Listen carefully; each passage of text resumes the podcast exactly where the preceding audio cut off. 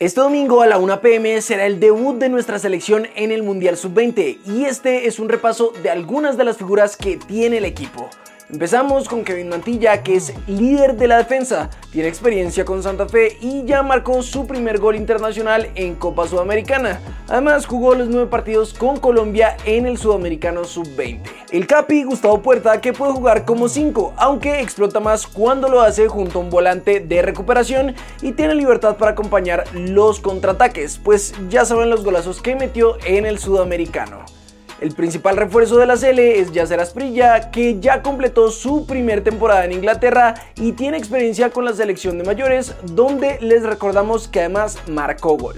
Uno de los extremos más importantes de nuestra liga es Oscar Cortés, que a pesar de que no iba a ser prestado por Millonarios, llegará como el goleador del equipo por los tres goles que hizo en el Sudamericano. Hablando de goles, Tomás Ángel es el referente de la selección en ataque y será el encargado de anotar las opciones de riesgo que generemos. Tomás tiene experiencia con Nacional y ya ha marcado 6 goles este año. Atentos que este domingo a la 1 pm debutaremos frente a Israel y por supuesto acá les traeremos todas las novedades del partido. Definitivamente esta no fue la temporada para Duan Zapata, marcada por varias lesiones y su falta de gol. Últimamente lo estamos viendo retomar su ritmo y romper la sequía. Sin embargo, parece que no lo veremos más en cancha esta temporada, pues desde la Gaceta de Sport publicaron no hay paz para Duan Zapata, por lo tanto no hay paz para Atalanta. Para un posible regreso el sábado con motivo del partido muy delicado contra Verona, hay un nuevo parón para el colombiano. Otro problema muscular, no leve, y esta vez en la pantorrilla. Zapata terminó el entrenamiento con dolor y dejó a Singonia cojeando.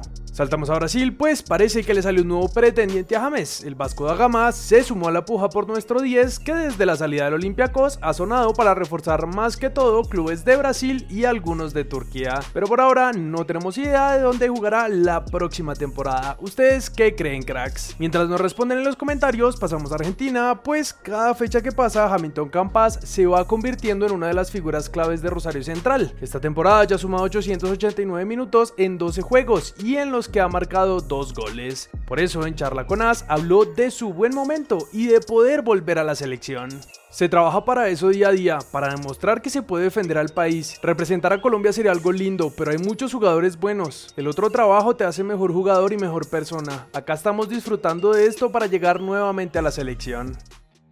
En cuanto a nuestra liga, mañana arrancan los cuadrangulares con el juego entre Pasto y Nacional en el grupo A. Y antes de hablar de lo que dijo Paulo Autori en la previa, vamos a ver cómo están las cosas. Mañana se enfrentarán Pasto versus Nacional y Medellín versus Millonarios. Y ojo que estas son las cuotas que tiene Rochbet. Dos veces el dinero apostado independientemente si gana Pasto o si gana Nacional. Y la cuota más alta es la del empate. ¿Qué quiere decir esto? Que es un partido que probablemente esté cerrado, es el primero de grupos.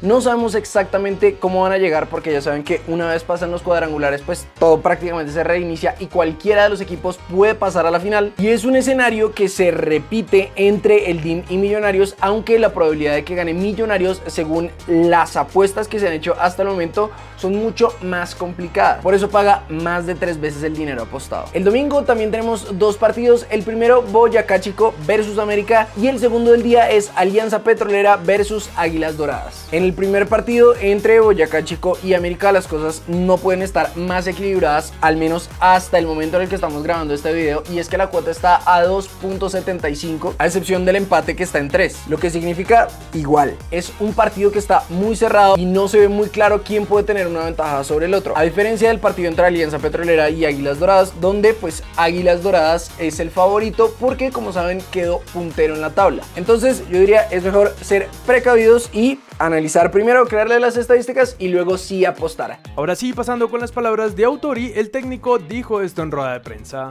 Trabajando para poder en cada partido sumar los puntos necesarios para alcanzar el objetivo que es estar en la final, pero no hay rivales fáciles. Nosotros tenemos que estar listos para afrontar a todos los rivales. Vamos a afrontar la altura. Águilas está jugando bien. Alianza Petrolera es un rival de oficio y ahí vamos. Además de esto, el club confirmó que Andrés Felipe Román sufrió una fractura en un metatarsiano del pie derecho y tendrá una cirugía, por lo que aún no se sabe cuánto tiempo estará de baja. En cuanto al otro partido de mañana, Medellín recibirá Millonarios por el grupo B. Los azules llegaron a las finales como cabeza de serie, pero también con varios lesionados, empezando con Daniel Cataño, que se perderá los próximos cuatro juegos de los embajadores. Larry Vázquez tiene una lesión muscular en el isquiotibial y Juan Carlos Pereira tiene una pubitis leve desde hace algunos días, por lo que ambos jugadores no estarán en el debut del equipo azul en los cuadrangulares. Leonel Álvarez dejó de ser técnico de Cienciano de Perú.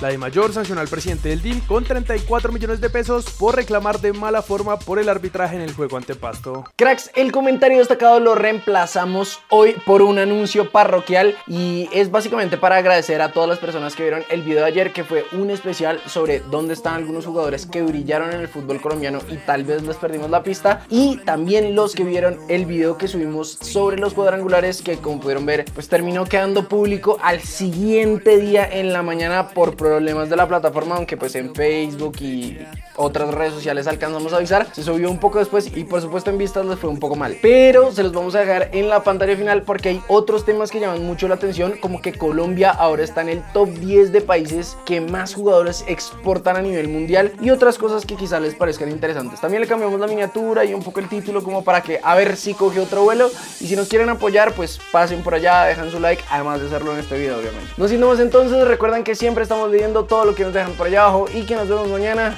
en un siguiente video.